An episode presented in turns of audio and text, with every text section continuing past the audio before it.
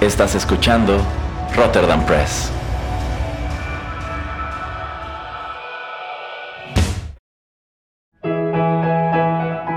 Rotterdam Press presenta Arena Rocky Metal.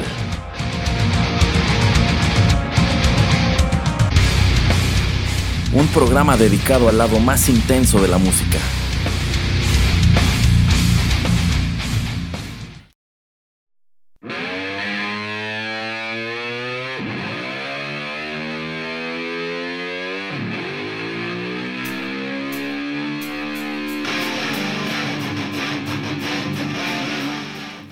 Hola amigos, ¿qué tal? Bienvenidos a la séptima emisión de Arena, el lado más intenso de la música. Los saluda Erasmo en estos micrófonos y en esta ocasión tengo el gusto o acaso disgusto de que me acompañe en la cabina el señor Juanito Pereira. ¿Cómo le va, señor Pereira? Muy bien, muy bien. Es todo un gusto, debe de ser, porque a mí me gusta el metal y a mí me gusta estar aquí. Qué bueno, señor Pereira. Bueno, eh, su presencia en, este micrófono obedece, pues más que al azar, en realidad, como les anuncié en el programa anterior, en esta ocasión dedicaremos el programa a Aerosmith, una banda emblemática del rock and roll de Estados Unidos pues desde los años 70 y sucede que el señor Pereira es un gran admirador de esta agrupación y él hizo una selección de canciones que les vamos a presentar a continuación. Así es, vamos a hacer un eh, viaje rápido eh, a través de la música de, Aerosmith y un poquito cómo ha evolucionado. Algunos de ustedes van a decir que no porque se volvieron más poperos, pero pues vamos a ver cómo, cómo ha cambiado la, la música de Aerosmith. Sí, de hecho. Entonces, bueno, en vista de que el programa se llama Arena, el lado más intenso de la música, eh, también decidimos enfocarnos en algunos de sus temas que tienen un, un sonido, digamos, un poco más pesado. Sí, así es. Entonces, ¿qué le parece, señor Pereira, si comenzamos? Y hagamos lo debido y comencemos por el comienzo.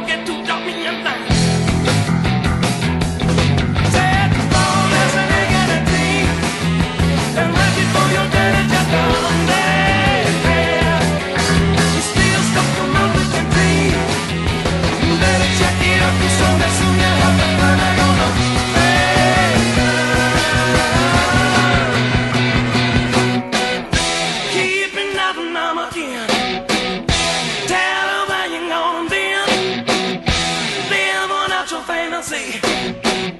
Sleeping late.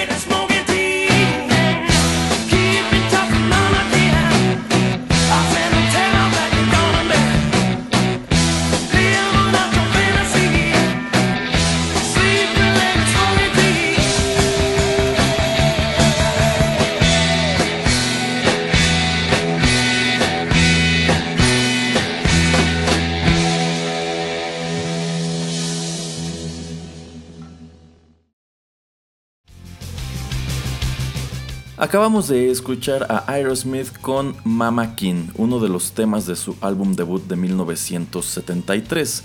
Si pusieron atención al programa anterior que estuvo dedicado a Kiss, sabrán que esa banda arranca ese mismo año, pero en Nueva York, mientras que Aerosmith lo hace en Boston, me parece, ¿no? Sí, así es. Entonces son contemporáneas y dato curioso, interesante es que Paul Stanley, el guitarrista y vocal de Kiss, considera que en los 70 la única banda que tenía su estatura era Aerosmith. Ah, mira. Eso lo dice en su autobiografía. ¿En serio? Sí, que en todos los 70 no hubo una banda que fuera un fenómeno equiparable al de Kiss, porque literalmente fue un fenómeno, más que Aerosmith. Wow, pues sí lo creo porque también eh, Aerosmith saca cuatro o cinco discos en toda esa década, entonces pues era una banda que estaba ahí muy presente en la radio y que estaban en varios toquines y de tour todo el tiempo. Eh, sí, en realidad son bandas que tienen paralelismos muy interesantes porque también Kiss lanza un buen número de álbumes todo lo que resta de la década de los 70. Eh, comienzan su carrera siendo muy prolíficos y del mismo modo que Kiss nace en el momento en que Paul Stanley y Gene Simmons eh, comienzan a escribir canciones juntos. Bueno, también hay dos nombres muy importantes asociados con el origen y la historia temprana de Aerosmith, que son eh, Steven Tyler y Joe Perry. Sí, así es, que Joe Perry pues es una bestia increíble en la guitarra. Verlo en vivo es, es de lo mejor que le puede pasar a cualquier persona y de hecho, ahora que mm, Aerosmith no ha sacado álbumes eh, nuevos, pues él tiene un disco nuevo que hasta participa Johnny Depp y tiene hasta otro tipo de invitados y pues bueno, es es interesante y es bastante increíble ver cómo a la edad que ya tienen, pues siguen rockeando, que es lo que más les gusta. Así es.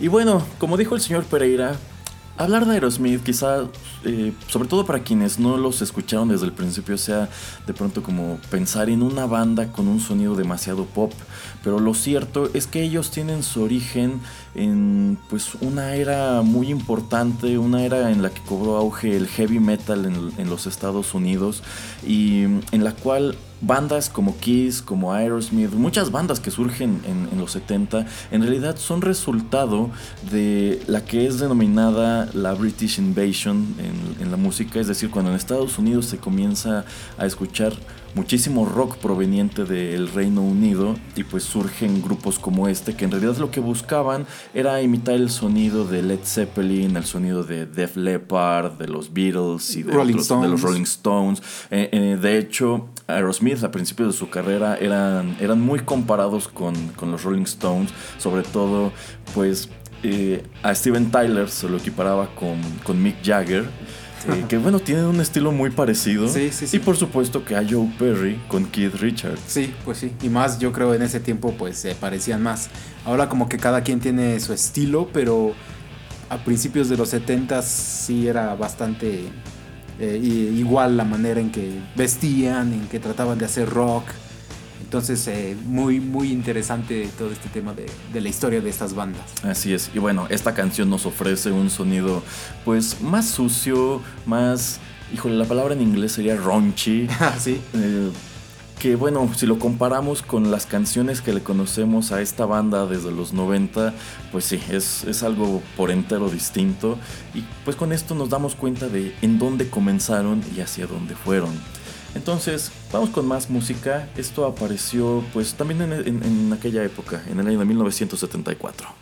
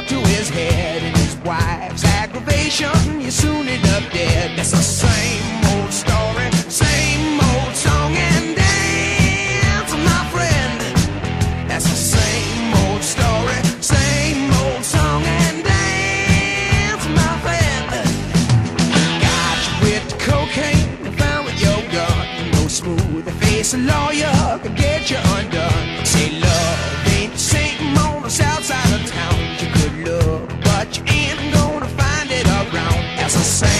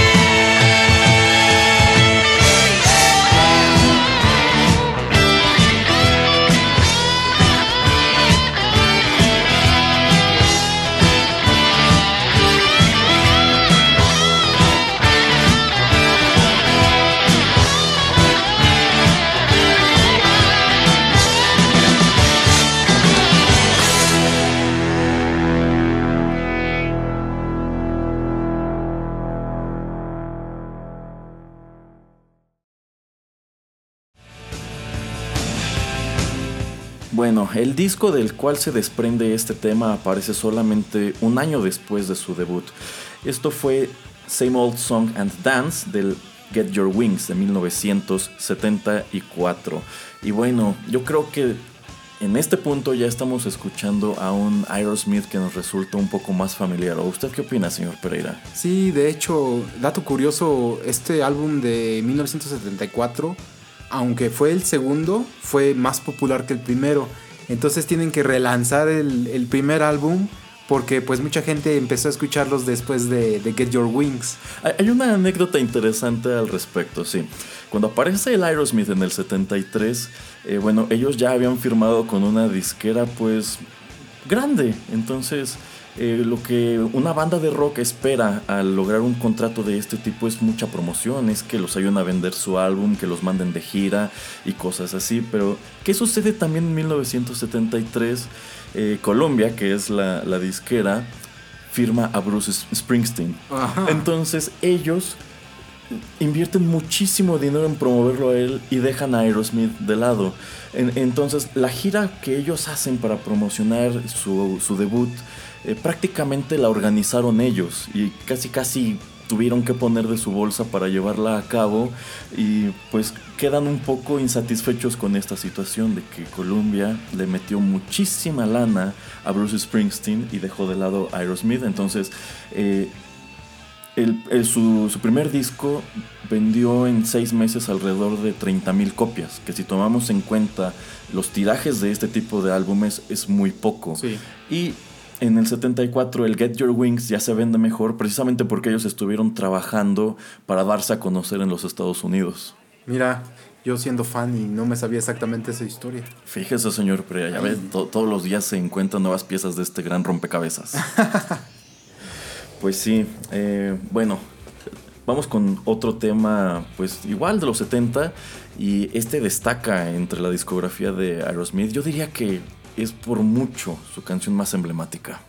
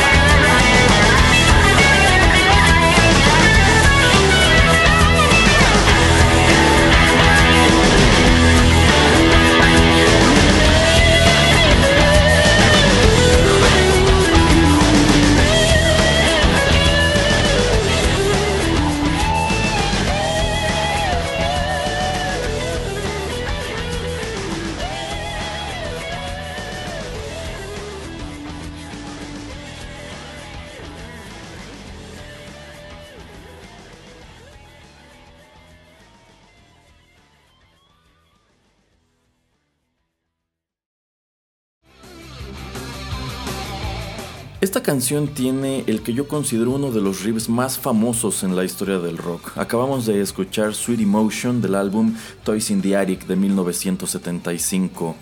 Eh, insisto, para mí esta es la canción insignia de la banda.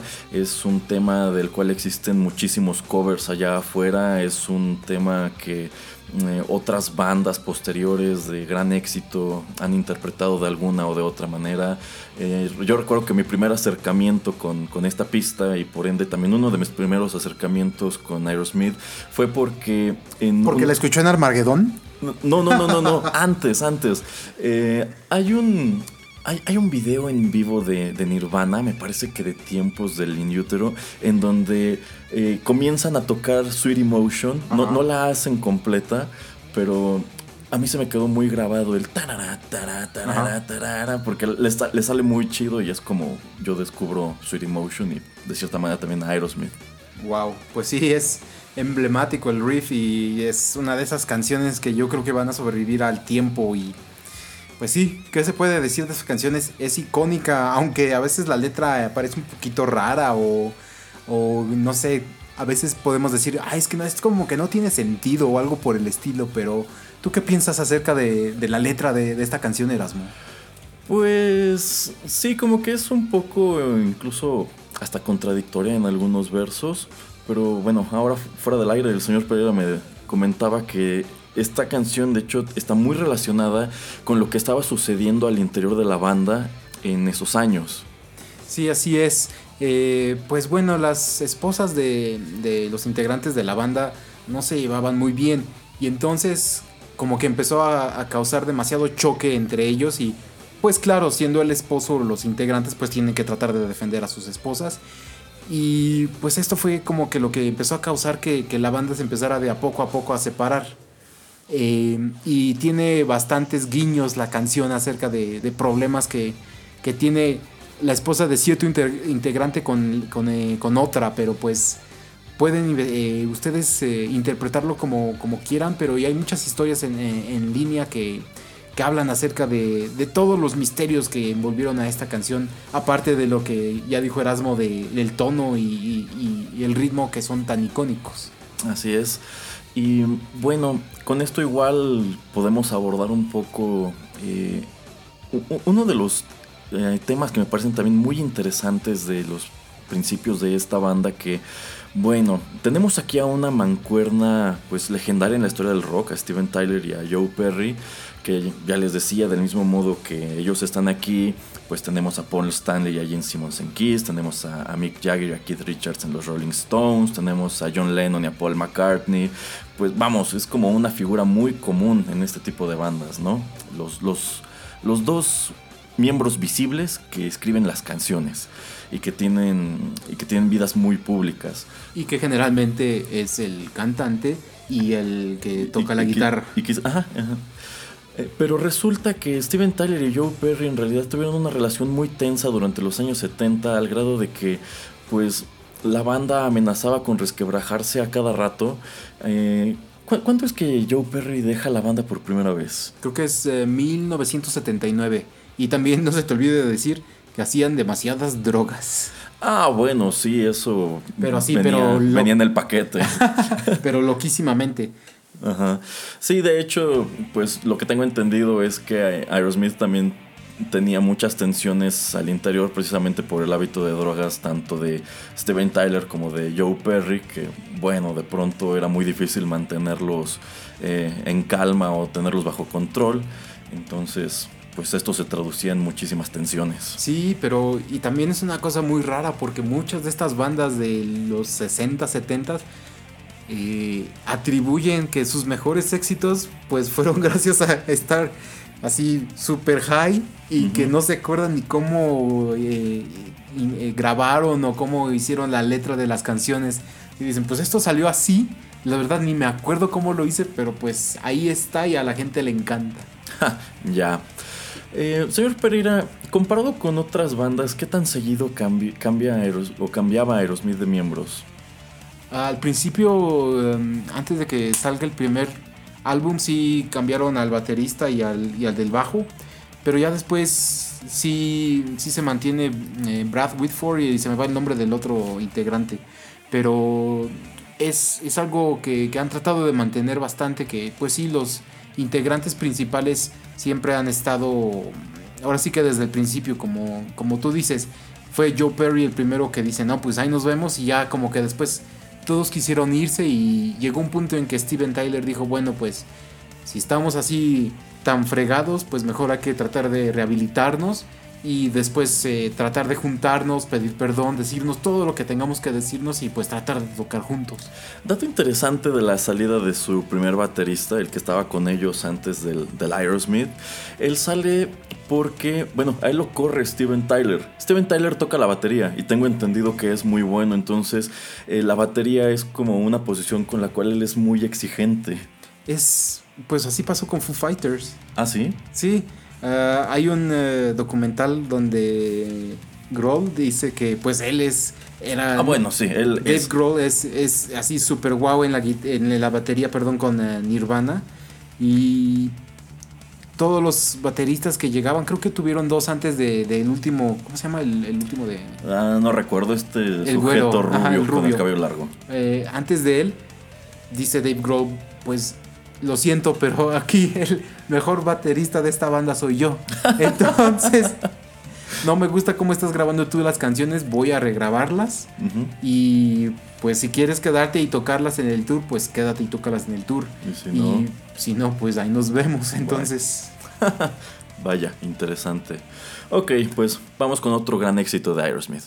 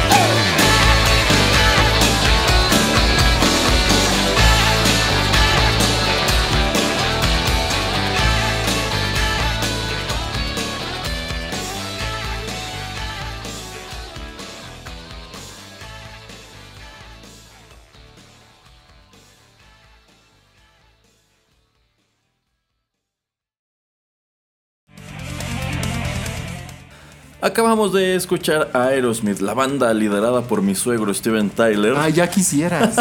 con eh, Dude Looks Like a Lady, un tema de su álbum de 1987, Permanent Vacation. Aquí ya dimos un salto bastante grande en el tiempo. Sí, así es, es como estábamos diciendo que la banda se separa y cuando regresan los, los siguientes dos álbumes no obtienen tanto éxito. Y pues bueno, eh, este álbum de Permanent Vacation tiene unas canciones icónicas y si pueden notarlo, pues en todo el álbum se usa mucho eh, la armónica y las trompetas y se le da mm, un giro a, a- a lo que es Aerosmith.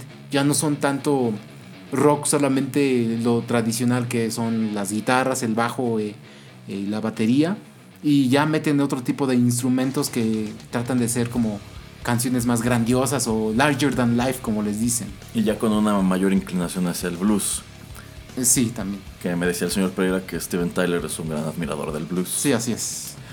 Bueno, esta canción también tiene una historia bien curiosa tras de sí. Em, resulta que Steven Tyler estaba con Vince Neil de Motley Crue en un bar en Nueva York. Se encontraban en un bar en el cual los, los meseros llevaban puesta pues, ropa de mujer y cuenta la leyenda que Steven Tyler señaló a uno de ellos y dijo, Dude looks like a lady. Eh, ese güey parece una chica. Ajá. Pero hay otra versión de esta misma. De, esta- de este mismo origen que relata Nicky Six, también de Motley Crue, quien afirma que cuando Steven Tyler dijo Dude looks like a lady, se refería a Vince Neil, quien. Bueno, si no lo ubican, eh, es y era un, es un, un individuo con el cabello pues aclarado, eh, un digamos rubio artificial, cabello largo, con eh, facciones más o menos finas, ojos claros. Entonces, pues tampoco sería de extrañar que eh, Steven Tyler hubiese hecho este, este comentario. Pero a ver, pero y tú, tú- Erasmo también tiene su, su propio eh, teoría de, de, de quién o de por qué el, el origen de esta canción. Bueno, es que por algún motivo, le decía al señor Pérez fuera del aire, por algún motivo yo siempre tuve la impresión de que esta canción trataba sobre Rod Stewart. pero ¿por qué? Bueno, porque si tú le echas un ojo a la imagen de Rod Stewart en los eh, en aquel entonces, A mediados de los a- a- 80. a, mediados de los 80 y le echas un ojo a videos como Do You Think I'm Sexy, pues Rod Stewart manejaba una imagen un tanto afeminada y no sé, yo me creé la historia en la cabeza de que eh, con este tema Aerosmith le estaba echando tierra a Rod Stewart. Señor Valdés, los abogados de Rod Stewart van a tocar a su puerta prontamente por estar levantándole falsos, Sí, yo creo. mucho me temo que ese escenario pudiera darse, pero tienen que admitir que, me, que mi historia es mejor. mi versión de los hechos es mejor. Pues en, en cierto modo sí. Bueno, eh, si comparamos este, este tema con el primero del programa, pues sí, ya tenemos a un, a un Aerosmith con un sonido muy ajeno a sus, a sus orígenes. eh, que a fin de cuentas es algo por lo que han atravesado muchas bandas que están activas desde entonces, bandas que llevan décadas grabando música, eh, que eventualmente llega un punto en el cual quizá dejan de gustarle a los fans tempranos y se abren paso en, en otro tipo de, de gustos. Y pues es una- son evoluciones que a algunos les gustan, a otros no tanto, pero pues que a fin de cuentas yo creo que son inescapables para prácticamente todos estos actos. Sí, así es, es eso de reinventarte o morir, pero pues yo creo que son muy pocas las bandas en primer lugar que han durado los 40, 50 años que ya lleva Aerosmith, por ejemplo. Cuarenta y tantos. Ujú. Y por ejemplo los Rolling Stones son otros, pero tú dime otra banda que casi casi mantenga la misma formación, los mismos integrantes, que hayan durado por tanto tiempo y que sigan tocando más o menos el mismo eh, estilo de música, pues es súper dificilísimo. Sí, sí, es, es raro. Eh, y bueno, si nos trasladamos a un contexto contemporáneo, pues hoy día muchas veces ya ni siquiera tiene caso de que te aprendas los nombres de los integrantes de las bandas, porque muchos de ellos ni siquiera sobreviven al primer disco de la primera gira. Te topas eh, muchos casos en donde, ¡pum!, del primer al segundo disco, lo único que, que quedó fue el cantante o no sé, el productor y pues sí, so- como que eso es lo que le da mucho peso a actos como Aerosmith, que eh, con sus cambios tanto de integrantes como de estilo, cuarenta y tantos años después siguen vigentes. Sí, así es. Muy interesante.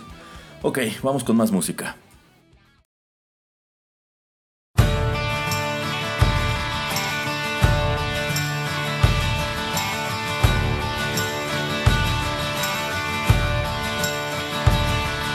There's something wrong with the world today. I don't know what it is. Something's wrong with our eyes. We're seeing things in a different way. And God knows it ain't His. It sure ain't no surprise.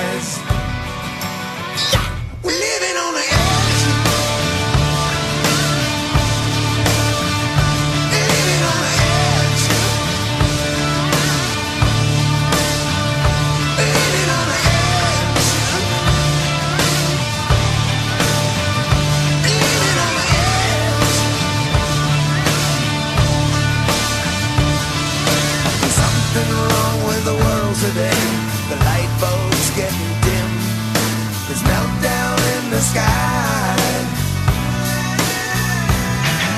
If you can judge a wise man by the color of his skin.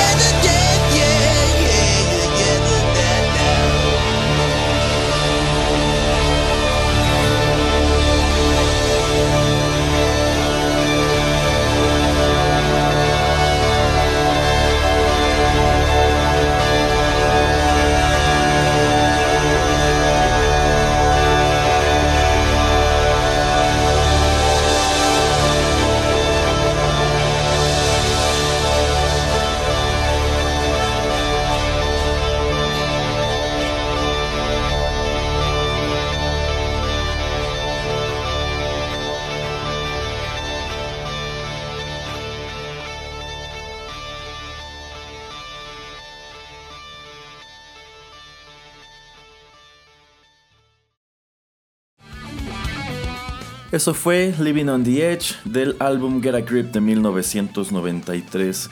Este álbum apareció en una época, en un año en el cual pues muchas bandas de rock estaban muy a disgusto con lo que estaba sucediendo en su pequeño mundo que era el auge del grunge. Entonces, eh, es difícil, bueno, por lo menos yo no sé cuán visible fue este disco, pero 1993 también es cuando aparece el In Utero de Nirvana que bueno, fue un álbum que vaya que eh, arrasó en, en, el habla de todos, en el habla de todos. Pues sí, porque era algo totalmente diferente y pues, ¿qué, ¿qué podemos decir? Yo creo que si tenemos que escoger algo que fue icónico de ese año, pues sí tiene que ser Nirvana, porque es cuando empieza el grunge. Pero digamos que en este año Aerosmith trata como de nivelar el, eh, em, el nivel de juego, el, em, tratar de ser un poco activos o que la gente hablara de ellos al gastar mucho dinero en hacer sus videos. ¿Y qué hacían? Pues, por ejemplo, la actriz del momento era Alicia Silverstone. Entonces, creo que fueron dos o tres, fueron tres videos, creo, los que ella protagoniza. Y pues bueno, eh, no sé, como MTV era algo tan popular, que también gracias a ello fue que Nirvana se hizo muy, eh, muy conocido. Sí, sí, sí pues entonces dijo Aerosmith, bueno, vamos a tener que hacer algo que sea como así como una mini película y que la gente esté hablando de, de, este, no solamente de la canción, sino del video. Sí, de hecho, pues e, e, es, como cuando empieza una tendencia en su historia de contratar a actrices populares y muy guapas para que aparezcan en, sus videos. Y bueno, aparte de, esta chica Alicia Silverstone, quien, como dice el señor Pereira, en este momento pues era, era muy visible. Después hizo Batman and Robin y allí se acabó su carrera. Pero bueno, además de ella también hay que señalar que en algunos de los videos de la banda aparece la hija del cantante. Liv Tyler. ya que ya deja a Liv Tyler en paz, señor Valdés. Ah, lo, digo con mucho respeto. Ay, sí, sí. Entonces, eh, pues sí, le comienzan a invertirle bastante a, sus videos. Eh, se suman a esta, a, esta tendencia de, como, como señala el señor Pereira, no hacer el video de la canción, sino convertir la canción en una pequeña película, muy al estilo de lo que hizo en su momento Michael Jackson con algunos de sus temas. Sí, así es. Yo creo que Michael Jackson es el primero que empieza con esta tendencia. Y podemos ver videos de Aerosmith de, de esta época como son uh, Amazing, el mismo Living on the Edge, uh, Holding My Soul, uh, Crying y el de Crazy, que es el favorito de Erasmo porque sale el Deep Tyler. Por supuesto. Entonces, ese, esos videos, si los ven, pues son hasta cierta manera como, como, ya lo están siendo testigos, Erasmo se acuerda de, no, tal vez no se acuerda de la tonada, pero se acuerda del video porque... Me acuerdo de la chica que estuvo allí. Exactamente. Entonces, quiera o no, eh, Aerosmith pues tenía razón en hacer estos videos porque pues personas como Erasmo se acuerdan y los veían. Me, encanta cómo señora personas como Erasmo, como, ah, si, como si fuera qué. Sí, sí, porque somos, usted y yo somos otra, otro tipo de, caracteres, señor Erasmo. Yo nada más tenía los discos y nada más me podía escucharlos. Ah. Yo ni tele tenía, señor Erasmo. Ah, ah, vale, vale. Muy bien, señor Pereira. Ok, vamos con el último tema de este programa.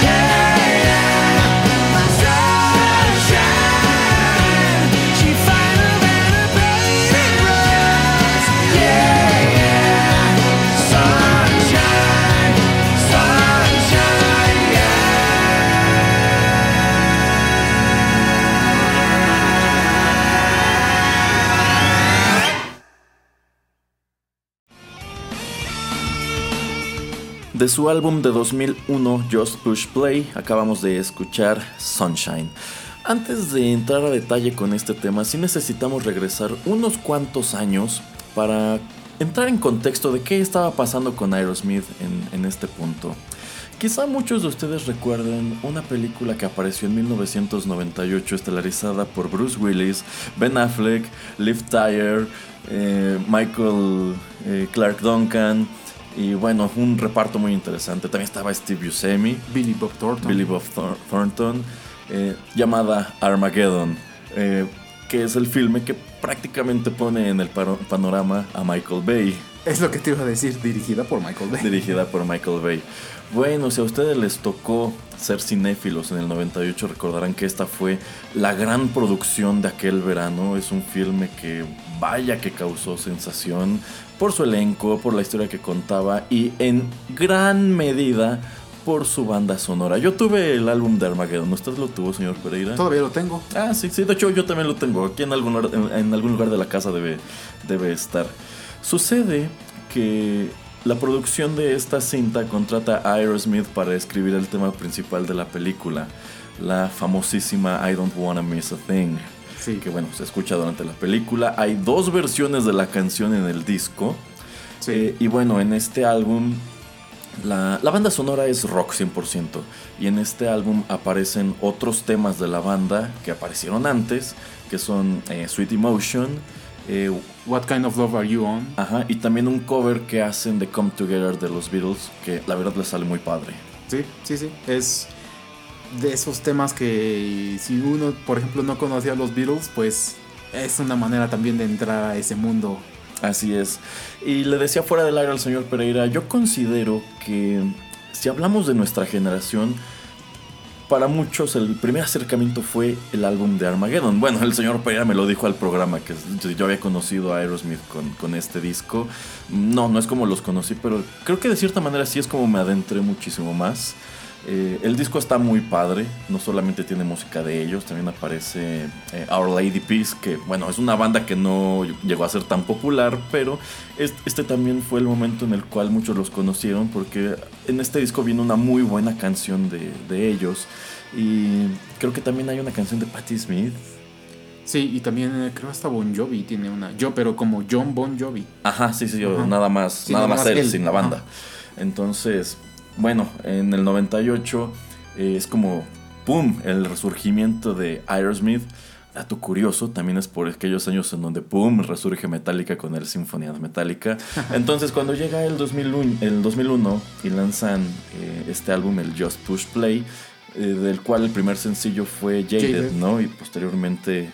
Bueno, sale Jaded, luego Fly Away From Here y este es el tercer sencillo. eh, Sunshine. Sí. Ajá. Bueno, estaban, digamos, en una suerte de segundo aire, al grado que ellos fueron, me parece que en este mismo año, el show de medio tiempo del Super Bowl. Sí, sí, así es. Y bueno, a mí me tocó ver este, es- este show en la televisión y fue, fue espectacular.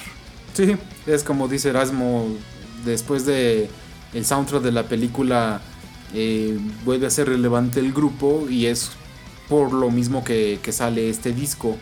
Eh, aquí sí vemos mucho ya como también ha cambiado el tipo de música que tienen y también el video pues es básicamente un homenaje a Alicia en el País de las Maravillas.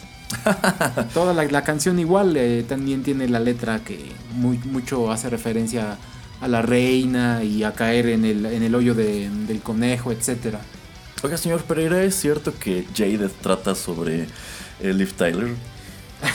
Ay, usted ya sigue estando ahí. eh. Señor Pereira, ¿se acuerda que Liv Tyler aparece en el video de I Don't Want to Miss a Thing?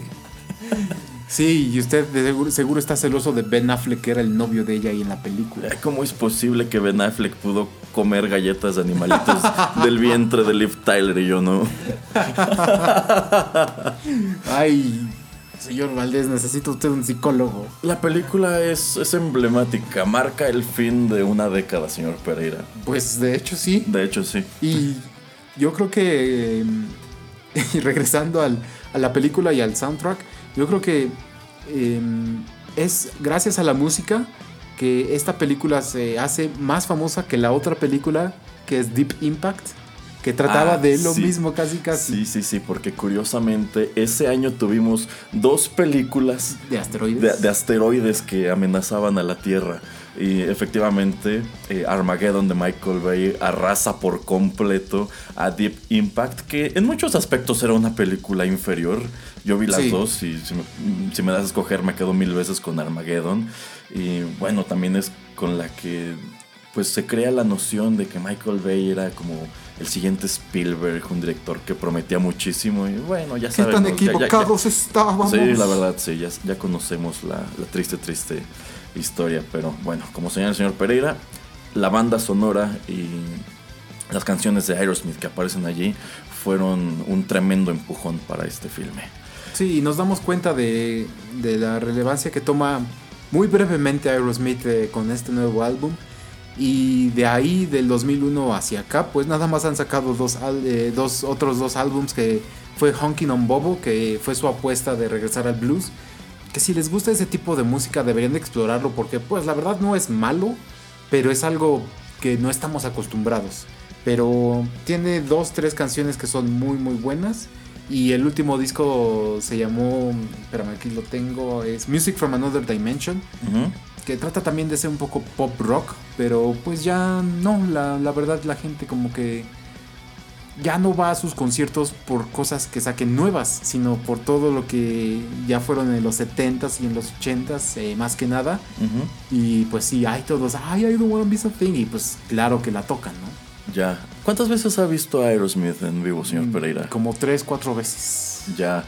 Y bueno, sobre todo si hablamos de, los, de las giras más recientes, me imagino que pues al principio te deben clavar unas 4 o 5 canciones del nuevo disco y después hacen un enorme encore de sus éxitos, ¿no? Sí, así es. De hecho, bueno, las veces que lo he visto generalmente eh, empieza con Loving an Elevator. Y sí, tratan de, de poner las canciones del disco más nuevo que a nadie le interesan. Entonces todos se van por su cerveza o al baño. Y ya regresan cuando las últimas 10 canciones sí es de lo más icónico y nunca sabes exactamente en qué orden va a estar, pero tratan de, de dejar el rock para, para, para el final. Ya, ya, ya, ya. Pues algo muy parecido a lo que sucede con Kiss, con ACDC, con banda- Metallica. con Metallica, con bandas que siguen activas Sí, desde, desde, desde aquellos años. Los Red Hot Chili Peppers. Ah, los Red Hot Chili Peppers, por supuesto. Eh, bueno, Aerosmith no se ha disuelto oficialmente. No, no, como te decía, por ejemplo, ahora eh, Joe Perry tiene su nuevo álbum, y, pero está mucho en pláticas con, con Steven Tyler de, para ver. Lo más probable que, que, que- que suceda es que este año, a finales de este año, empiecen a grabar otro disco. Pero como ya estamos diciendo, por ejemplo, Rolling Stones tiene un disco de creo el año pasado y yo, no, yo ni lo he escuchado. No.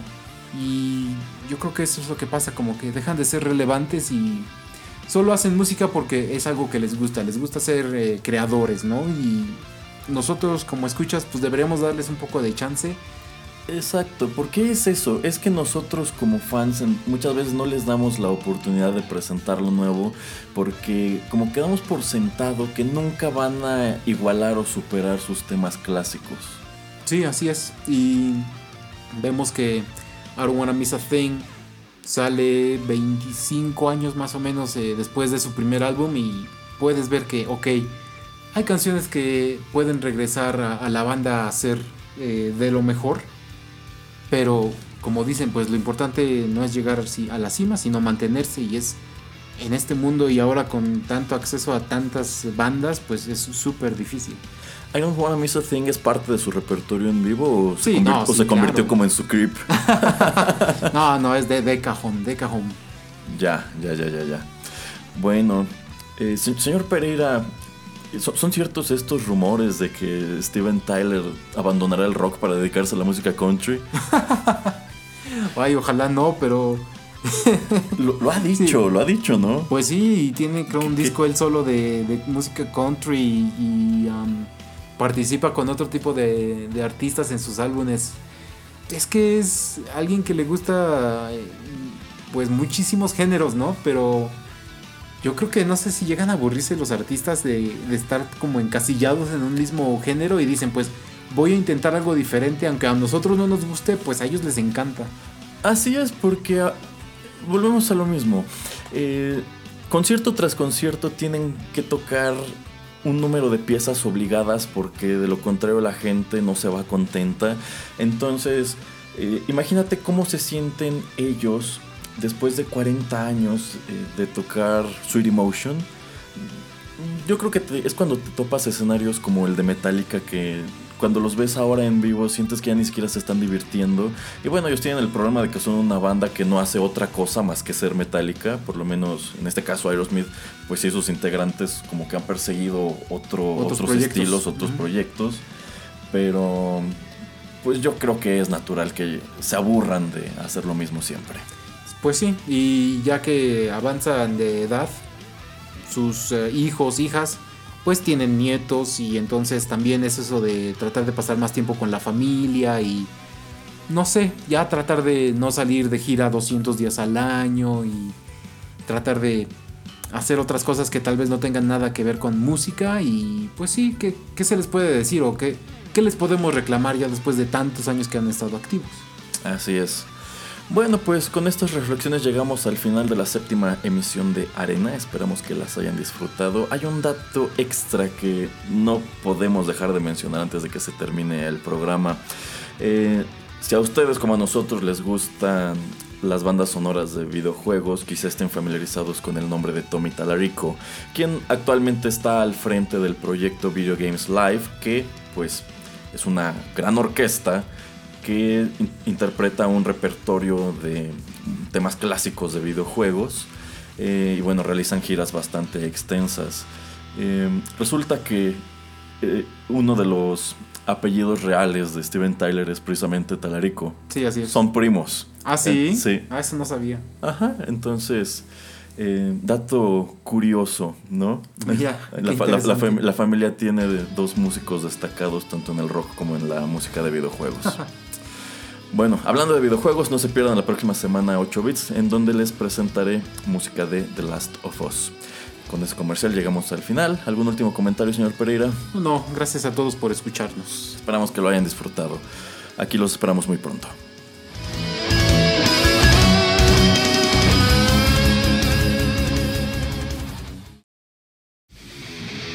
Esto fue Arena. Te esperamos en una emisión más, aquí, en Rotterdam Press.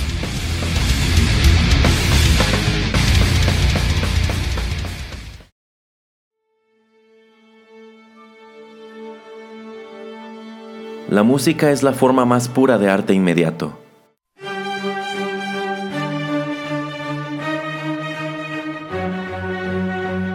Te invitamos a comprobarlo en Secuenza, un espacio para el descubrimiento musical.